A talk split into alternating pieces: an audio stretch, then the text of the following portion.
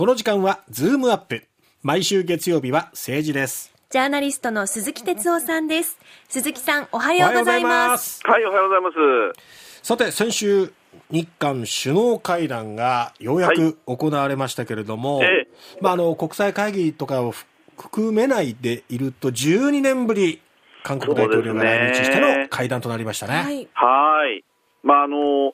えー、とにかく長屋、すぐお隣の国なのにね、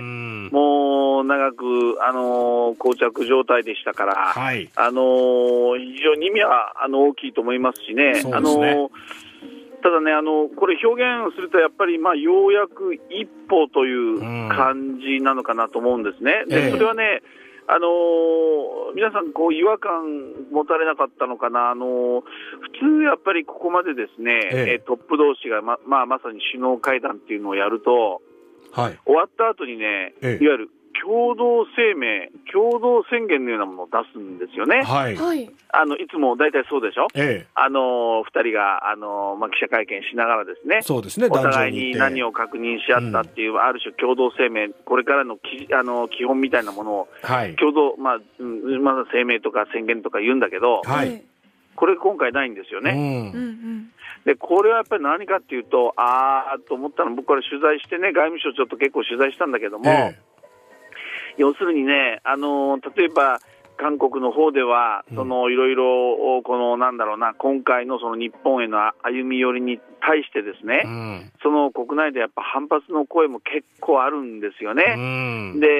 あの、やはり、あの、いわゆる戦争責任といいますかね、その辺の、まあ問題だとか謝罪だとか、例えばこの徴用工の解決の仕方もなんでその韓国の方の財団でお金を出すんだとかね、うんだからやっぱりその政治的な判断あ、韓国側の判断は大統領の判断あるんだけれども、ええ、反発も多いわけですよね、はい、で日本は日本でやっぱりですね、あのまあ、ある種保守派と言ってもいいかもしれないけれども、え、このやっぱり日韓関係に対して非常にやっぱり慎重であるべきだと、うん、お戦争責任云々謝罪する云々も含めてですよ、するべきではないというようなね、まあ、慎重な意見も結構あるし、それからえー、なんだかんだ言っても、その岸田さんが今、自民党の中で意識している支持層っていうのは、まさにこの保守層であってね、この辺のやっぱり支持も得たいなんていうこともある。まあ双方にですね、ええ、やっぱり前進めたいけれども、いろんなところに気を使いながらという部分もある、だから結局、うん、共同声明のような形ではできなかったということなんですよね。だから、うん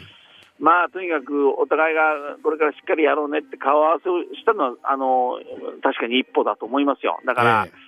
えー、だけどやっぱりこれからまだまだまだあ踏み出して、これからやらなきゃいけないことはたくさんあるというのが僕の印象ですよね、まあ、シャトル外交が再開されるということで、これから、まあ、うん、行き来も活発になって、少しはそこで進展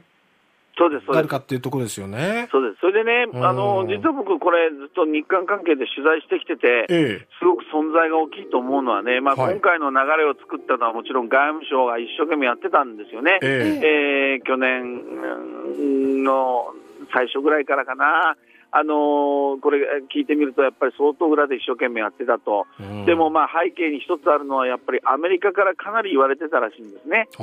のー、要するに日米韓でね、ええ、ここで安全保障上しっかり今しておかないと、うん、えー、北朝鮮の問題、それから中国の問題ありますよね。え、で、米韓は一生懸命一緒にあの合同訓練したりなんだりしてるけれども、あのそのおたお互い日米韓の中のおいおいおいおい、日韓うまくちゃんとやってるのかって、こういう話ですよね。ね。だから、そういう意味ではアメリカのプレッシャー結構あったというのが一つ、それから、もう一つね、やっぱりこういうふうにちゃんと前に進めたのはね、僕は日韓議連の存在、非常に大きいと思うんですね。ほうほうほうほう。で、これね、よく二重外交っていう言葉聞くと思うんですけども、ええ、まあ、政府同士が外交をやる、でそれ以外にパイプがあるみたいなね、え、なんか二重外交って聞くと、なんかこう、マイナスのイメージあるんですけど、はい、実はこの二重外交、いい意味でも非常に実は大事であってね、ええ。ー、つまり政府同士は立場があるから、いろんな喧嘩をしますよ、え。ね、うまくいかない、はい、だけど、その時に実は議員外交のお互いの議員たちがこう外交をしてね、ええ、関係を結んで、そしてお互いに行ったり来たりしながら話を進めていって、うん、しっかりとまあ、つないでおくっていうね、ええ、でこの特に日韓関係でのこの日韓議連っていうのは、そういうのすごくやってきたんですね。で、そのメンバーで言うとね、え、例えば、あの福岡のすぐお隣、山口のね、はい、あのこれ引退しましたけど、河村武雄さんとかね、それから福岡でいうと、やっぱり武田良太さんとかね、この辺はね、本当、あの表向き政府が喧嘩してても、ちゃんと実は韓国に行って、議員同士で話をしたりね、向こうから議員を招いたりね、で実はあの徴用工の問題なんかでも、幻の解決案なんていうのをね、2019年にこう河村さんなんかが考えて動いたりしてた、そんなこともあったんですよ。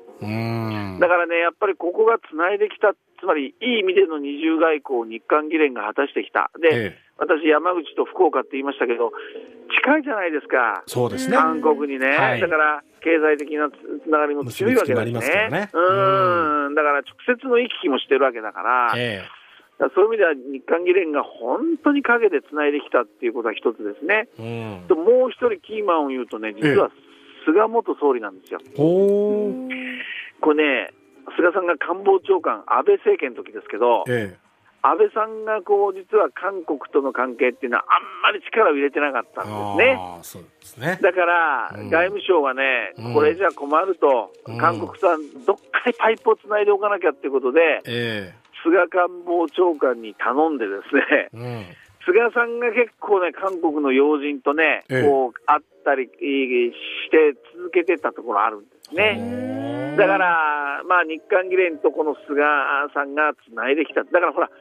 今度、菅さんがね、日韓議連の会長になったでしょ。ああ、なるほど、そういうことかっていうことなんだけども、うん、だからやっぱり表向きね、まあ、